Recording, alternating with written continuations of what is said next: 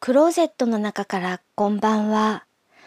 今日は2018年7月18日水曜日、時刻は20時47分を過ぎました。外の気温は16度、お天気は晴れ。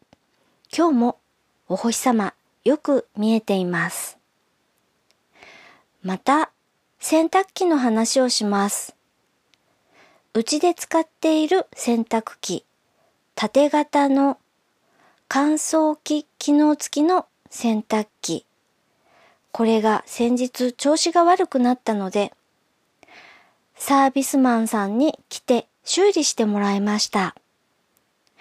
修理するのにだいたい1時間半ぐらいかかりました。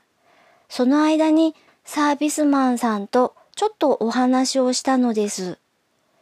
次、買い替えるときに、どんな洗濯機にした方がいいかしら、なんてことをお話ししていました。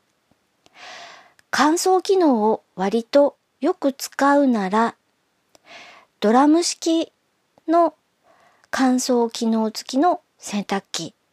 これがおすすめだけれども、実は洗濯機能と乾燥機機能別々にした方が故障は少ないし性能が悪くなってしまうことも少ないしもし故障したとしても修理がしやすいんですよねということでした。置き場所に余裕があるなら別体式の乾燥機これをちょっと考慮に入れてみようかななんて思いました。最後に曲をかけます。のこいのこさんでパタパタママ。聞いていただきありがとうございます。北海道夕張からお話はゆいまるでした。おやすみなさい。